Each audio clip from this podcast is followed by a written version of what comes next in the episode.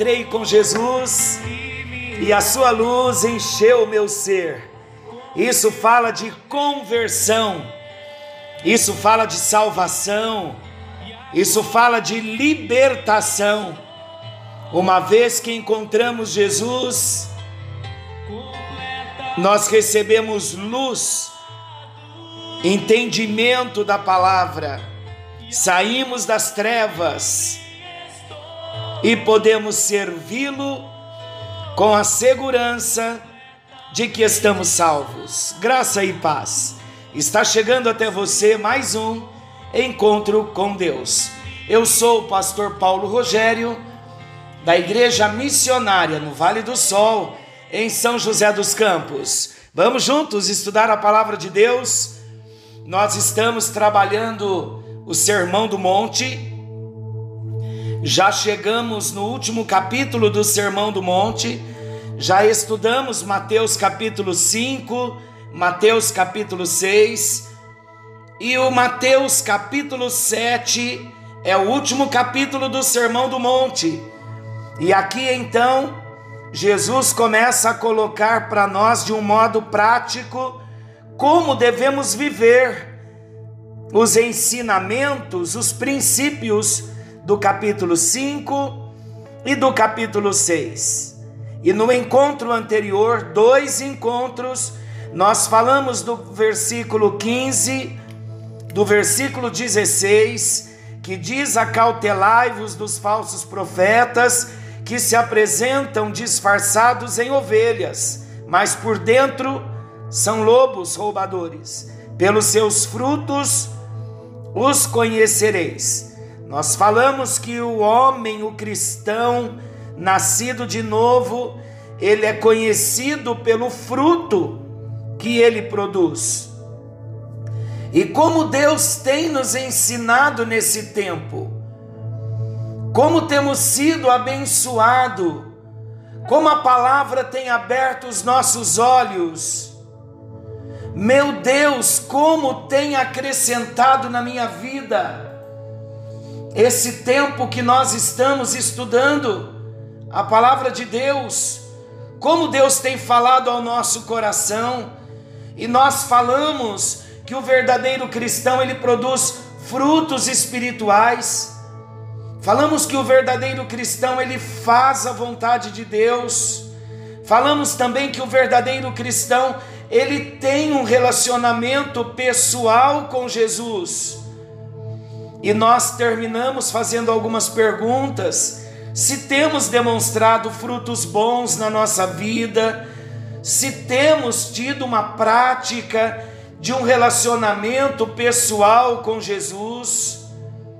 Então nós concluímos que um verdadeiro cristão, ele não é reconhecido pela roupa que ele usa, ou pelo modo que ele fala, ou até mesmo por algumas práticas religiosas que ele realiza ou até mesmo participa.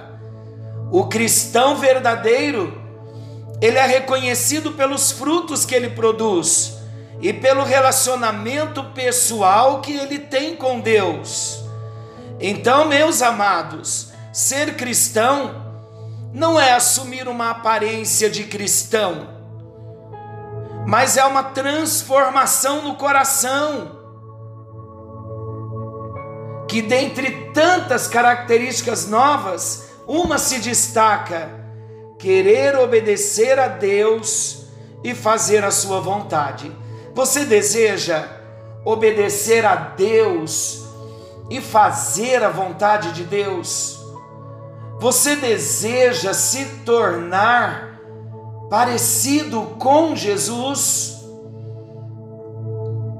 Então hoje, no nosso encontro, nós iniciaremos ainda dentro deste contexto, seguindo um pouquinho adiante, nos versículos 21, 22 e 23, nós vamos ler aqui um texto muito sério, muito pertinente e é necessário nós termos o entendimento. Eu vou ler, depois vou fazer vários comentários e vamos entrar num estudo muito sério acerca do que esse texto diz. A proposta nossa, do nosso encontro com Deus, a nossa proposta é estudarmos a palavra de Deus, é sermos discípulos autênticos, discípulos verdadeiros de Jesus. Então vamos à leitura de Mateus capítulo 7, versículos 21, 22 e 23. Eu vou ler. Nem todo o que me diz Senhor, Senhor entrará no reino dos céus, mas aquele que faz a vontade de meu Pai que está nos céus. Então o texto está dizendo que não é todo homem que diz Senhor, Senhor entrará no reino do céu, mas só entrará no reino dos céus aquele que faz a vontade de Deus, é o que Jesus está dizendo. E olha o próximo versículo, versículo 22. Muitos naquele dia hão de dizer-me: Senhor, Senhor, porventura não temos nós profetizado em teu nome? E em teu nome não expelimos demônios? E em teu nome não fizemos muitos milagres? Versículo 23. Então eu lhes direi explicitamente, Jesus dizendo: olha o que Jesus vai dizer: Eu nunca vos conheci, apartai-vos de mim, os que praticais a iniquidade. Então, olha que interessante, preocupante, eu acho esse texto desesperador, mas ele é confortante quando a gente tem o ensinamento da palavra. Ele é muito sério. Esse texto, na verdade, ele para nós precisa ser um divisor de águas. Preste bem atenção, olha. Muitos naquele dia hão de dizer-me: Senhor, Senhor, porventura não temos nós profetizado em teu nome, expulsado demônios no teu nome e fizemos muitos milagres no teu nome. Essas três características elas estão ligadas, relacionadas com dons espirituais. Então, pessoas usadas nesses dons pressupõe-se que são pessoas salvas.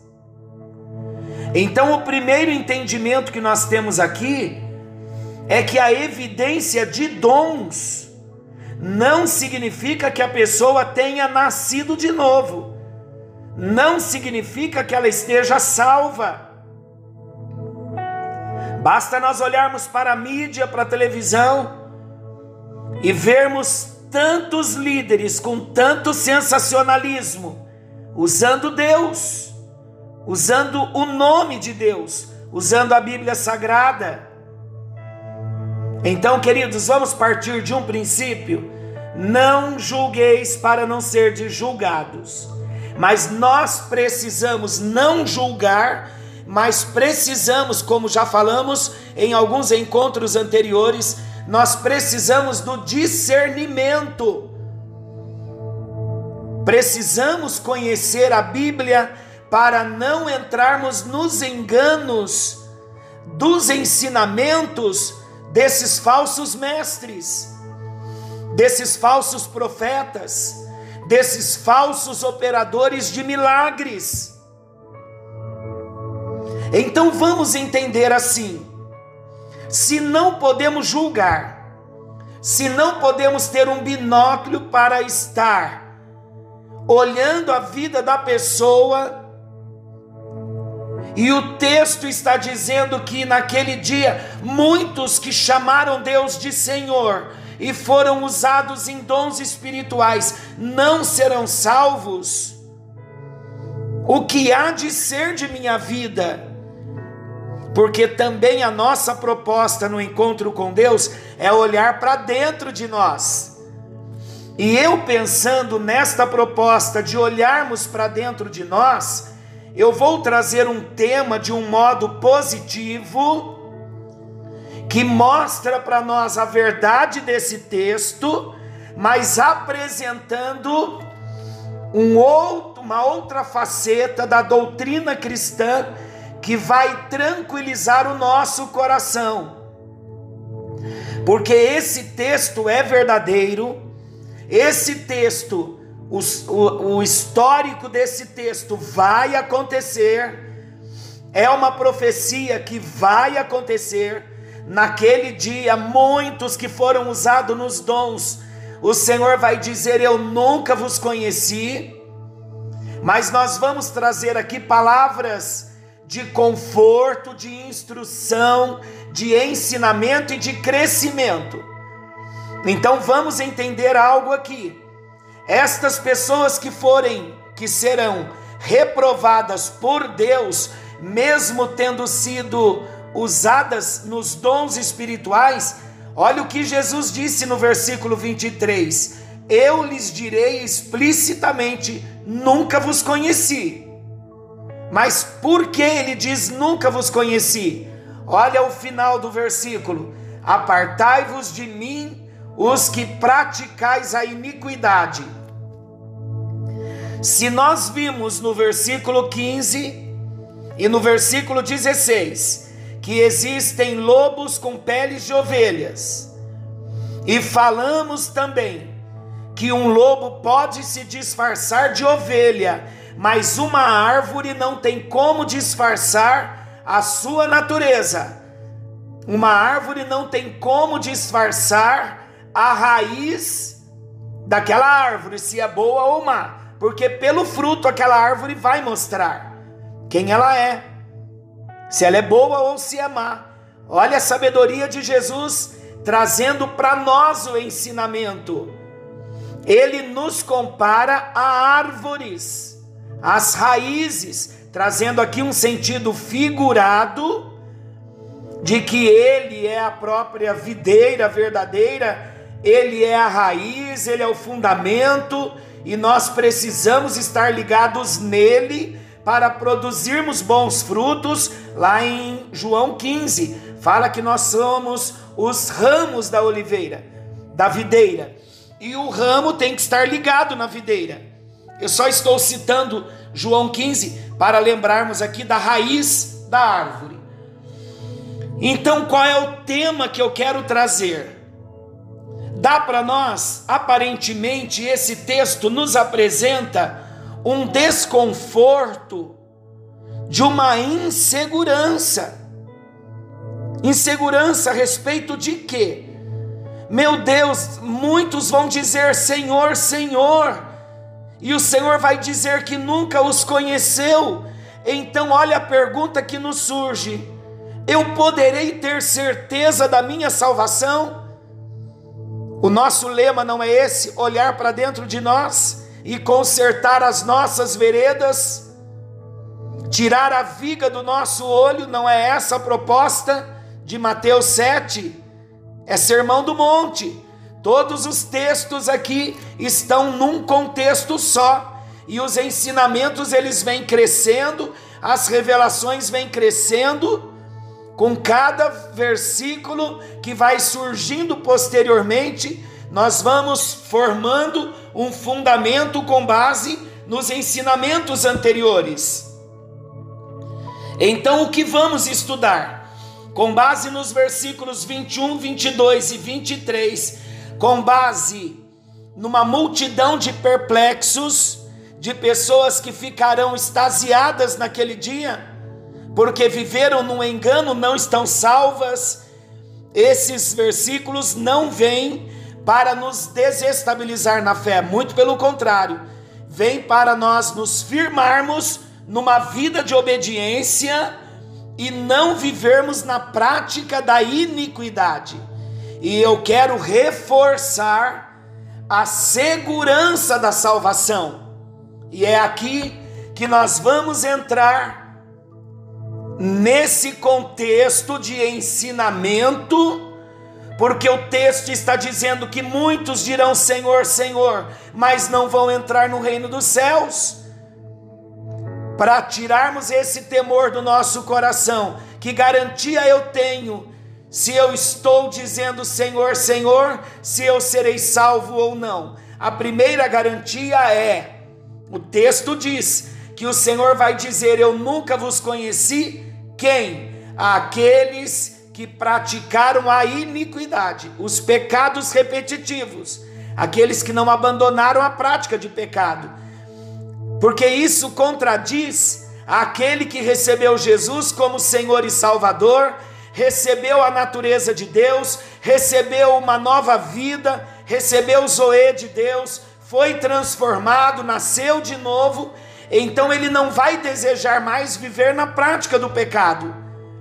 E esses que foram usados nos dons, que profetizaram, que expulsaram demônios, que curaram enfermos, que fizeram milagres, esses não se apartaram da iniquidade. Por isso serão reprovados e não herdarão o reino dos céus. Então vamos respaldar o nosso ensinamento falando da segurança da salvação. A maior bênção que nós recebemos de Jesus é a salvação. Mas esta salvação ela não é solta no ar. Ela não está solta na Bíblia ela está amarrada desde Gênesis a Apocalipse, e há uma segurança da salvação. Você pode estar seguro se você entrou pela porta estreita, se você recebeu Jesus como Senhor da sua vida. Vou mostrar isso com versículos, vamos nos aprofundar. Mas o nosso enfoque aqui, a partir de agora, não só neste encontro, mas de repente em mais alguns encontros, é mostrarmos que uma vez que nós recebemos Jesus, tivemos a experiência da salvação, nós podemos estar seguros da salvação. Uma vez salvo, eu estarei salvo para sempre? Esta tem sido uma das perguntas mais polêmicas entre os cristãos. Alguns dizem que sim, uma vez salvo, salvo para sempre. Já outros defendem de forma irredutível que esta frase está completamente errada, que o homem salvo pode perder a salvação. Quem pensa assim, afirma inclusive que a ideia de uma vez salvo, salvo para sempre, vai induzir a pessoa a uma vida de pecado. Então, novamente, eu vou lembrar do nosso propósito do encontro com Deus. Até hoje, não entramos em nenhuma doutrina polêmica. Não é esta que nós vamos entrar em polêmica. Porque há um princípio bíblico de unir e não dividir de somar e não subtrair. Se você não concordar com esta doutrina, com esta linha teológica, eu o respeito, mas também gostaria que você respeitasse esta linha doutrinária, porque é uma linha lógica dentro das Sagradas Escrituras até mesmo meu amado, minha amada, porque esta discussão ela não é nada recente. Na verdade, esse debate já dura muitos séculos. Sabe quando surgiu? Antes mesmo da reforma protestante. E ela persiste até os dias de hoje. Infelizmente, muita gente aborda esse tema com extremos preconceito e até mesmo colocam as suas opiniões pessoais, outros colocam as suas tradições denominacionais acima das Escrituras. Mas nesse estudo bíblico, nós veremos de forma bem resumida o que realmente a Bíblia diz sobre a segurança da salvação. Vamos entender direitinho então? Então eu quero fazer esta pergunta para nós desenvolvermos o nosso tema. Eu recebi Jesus como Senhor e Salvador da minha vida. Tenho uma certeza de que nasci de novo. Eu posso perder a salvação? Então vamos responder a essa pergunta? Primeiramente, nós precisamos partir de um princípio. Eu preciso ter ciência de que nem todos que se dizem cristãos são de fato salvos em Cristo Jesus. Há muito joio no meio do trigo, e o joio se parece com o trigo. Então, o fato de muitos dizerem que são cristãos não quer dizer que são de fato cristãos, que nasceram de novo. Em última análise, apenas Deus sabe quem é um cristão genuíno, verdadeiro e quem não é. Somente Deus é aquele que conhece o profundo do coração do homem. Obviamente, meus amados, muitas pessoas elas dão indícios claros de que não são comprometidas verdadeiramente com a palavra de Deus. Muitos estão vivendo as suas vidas de um modo completamente pecaminoso e contrário aos mandamentos do Senhor.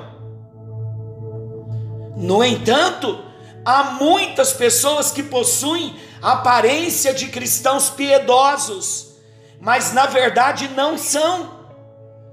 Essas pessoas enganam a igreja, enganam a liderança e enganam até os ímpios. Elas falam em nome de Deus, elas curam doentes, elas pregam de forma emocionante, cantam muito bem, expulsam demônios e fazem uma variedade de coisas impressionantes. Porém, tem um porém aqui. Porém, essas pessoas só não conseguem enganar a Deus. O próprio Senhor Jesus falou sobre essas pessoas. E agora vamos ler de novo Mateus 7, 22 e 23. Muitos me dirão naquele dia: Senhor, Senhor, não profetizamos nós em teu nome, e em teu nome não expulsamos demônios, e em teu nome não fizemos muitas maravilhas. E então lhes direi abertamente: Nunca vos conheci Apartai-vos de mim, vós que praticais a iniquidade. Vamos ver algumas coisas importantes nesse texto. Note que Jesus diz claramente: Nunca vos conheci.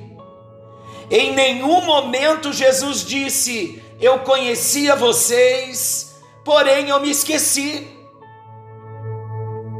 Logo, amados, sabemos que existem os salvos verdadeiros e aqueles que apenas parecem salvos. É assustador, mas é verdade. Sobre os salvos verdadeiros, a Bíblia é muito clara ao dizer que estes não se perdem. Sim, a Bíblia diz que o verdadeiro cristão ele pode dizer: eu estou salvo, tenho segurança da minha salvação, vou ver Jesus, estarei com Ele para sempre, independente das lutas que eu passo, ou das lutas que vierem, a minha fé ninguém arranca de mim, eu nasci de novo. E existem muitos textos bíblicos que explicam essa condição. O capítulo 10 do Evangelho de João é um dos mais objetivos nesse sentido. Eu vou ler João 10, versículos 27 ao 29. Olha o verdadeiro cristão, a segurança que ele pode ter de que está salvo. As minhas ovelhas ouvem a minha voz, e eu conheço-as, e elas me seguem Jesus diz que ele conhece as ovelhas dele. As ovelhas, verdadeiras ovelhas de Jesus, ouvem a voz de Jesus. Você está ouvindo a voz de Jesus, meu amado? Ou você ainda está ouvindo as vozes externas? Ou você ainda não está seguro de que voz você tem ouvido? Olha o próximo versículo. Eu lhes dou a vida eterna e nunca hão de perecer, e ninguém os arrebatará da minha mão. Eu lhes dou, não vou dar, eu dou. Quando eu dou? No momento em que recebemos a Cristo, em que confessamos a Jesus como o único Senhor da nossa vida, e nunca hão de perecer, nunca, é nunca. Não há possibilidade do salvo se perder, e ninguém as arrebatará da minha mão. Ninguém é ninguém, assim como nunca é nunca. Meu Pai que mas deu, Jesus dizendo, é maior do que todos, e ninguém pode arrebatá-las. Arrebatá-las quem? arrebatar as ovelhas da mão do meu pai. Ninguém, ninguém é ninguém. Então Jesus foi muito claro no que ele disse aqui. Ele não deixou ao menos espaço para nenhuma dúvida e nenhuma especulação. Ele é enfático em dizer que para que uma das suas ovelhas, cristãos verdadeiros, se perca, é preciso que alguém as tome da mão do Pai. Sinceramente, eu não conheço ninguém que seja tão poderoso assim para tirar uma ovelha da mão do Senhor. E Jesus está dizendo: ninguém as arrebatará da mão do meu Pai. Então nós começamos a ver que há segurança na salvação em Jesus Voltando ao texto de Mateus 7, nem todo que me diz Senhor, Senhor entrará no reino dos céus, mas o texto, o versículo 21, ele termina dizendo: Mas entrará no reino do céu aquele que faz a vontade de meu Pai que está no céu. E quem é que faz a vontade do Pai que está no céu? A verdadeira ovelha aquele que ouve, aquele que obedece, aquele que segue. Olha que segurança maravilhosa! Mas nós não paramos aí, só estamos começando sobre a segurança da salvação. Eu quero adiantar a você que não existe presente maior do que a salvação que nós recebemos em Cristo porque Ele nos garante. A salvação é segura. O que precisamos fazer é a nossa decisão. Precisamos ter a convicção de que a decisão que nós tomamos ao lado de Jesus foi verdadeira. De que nós estamos buscando primeiro o reino de Deus e a sua justiça de que entramos pela porta estreita. Agora então, para nós revermos se somos verdadeiras ovelhas, nós precisamos voltar em Mateus capítulo 5, capítulo 6. Vale a pena nós lembrarmos dos princípios e vermos se estamos obedecendo ou não.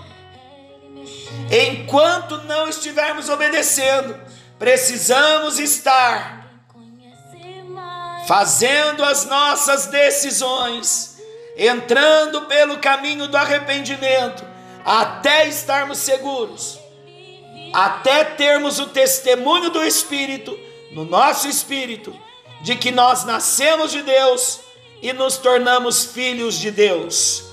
Querido Deus, Pai maravilhoso, obrigado pela salvação em Cristo Jesus o nosso Senhor. Obrigado porque a salvação é segura. E nós vamos ver nos próximos encontros esta segurança de salvação, onde esse texto nos mostra que haverá uma multidão de perplexos, mas estes perplexos são aqueles que não se apartaram da iniquidade nunca foram ovelhas, nunca nasceram de novo.